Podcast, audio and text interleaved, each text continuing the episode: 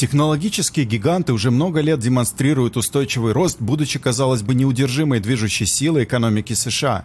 Но конец 2022 года стал неприятным сюрпризом для многих в сфере высоких технологий.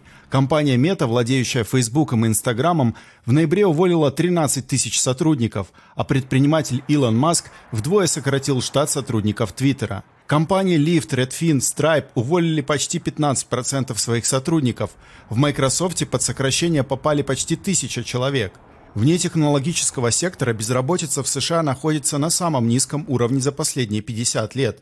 Что же произошло в индустрии технологий? Стали ли масштабные ноябрьские сокращения штата признаком коррекции рынка? Или это результат проблем, созданных пандемией?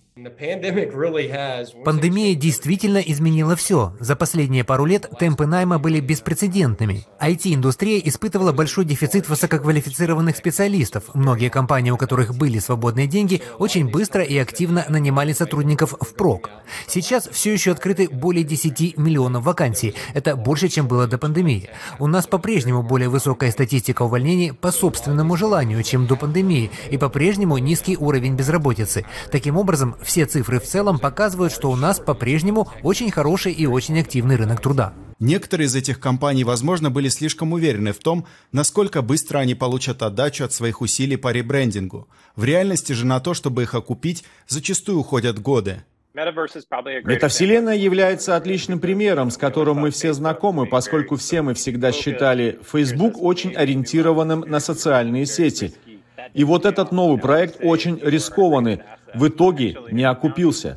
В сфере высоких технологий всегда утверждают, что сотрудники – их самый большой актив, но на самом деле в бухгалтерском учете люди рассматриваются как расходы. Эксперт уверен, что уволенные сотрудники IT-индустрии найдут применение своим талантам в других сферах. Есть академические исследования, которые показывают, что когда обстоятельства вынуждают человека стать предпринимателем, например, из-за потери работы или трудности с получением новой, многие просто не могут сидеть без дела и открывают свой собственный бизнес. Зачастую такие вынужденные предприниматели очень успешны. Иммиграционные адвокаты отмечают, что массовые увольнения в сфере высоких технологий особенно сильно бьют по сотрудникам-иммигрантам. Многие в результате уезжают в другие страны, в том числе в Канаду, которая недавно объявила о масштабном плане по привлечению полутора миллиона новых иммигрантов.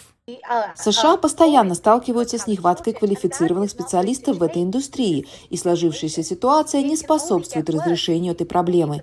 Если эти люди вынуждены покинуть страну, куда они поедут? Правильно, туда, где для них расстилают красную ковровую дорожку.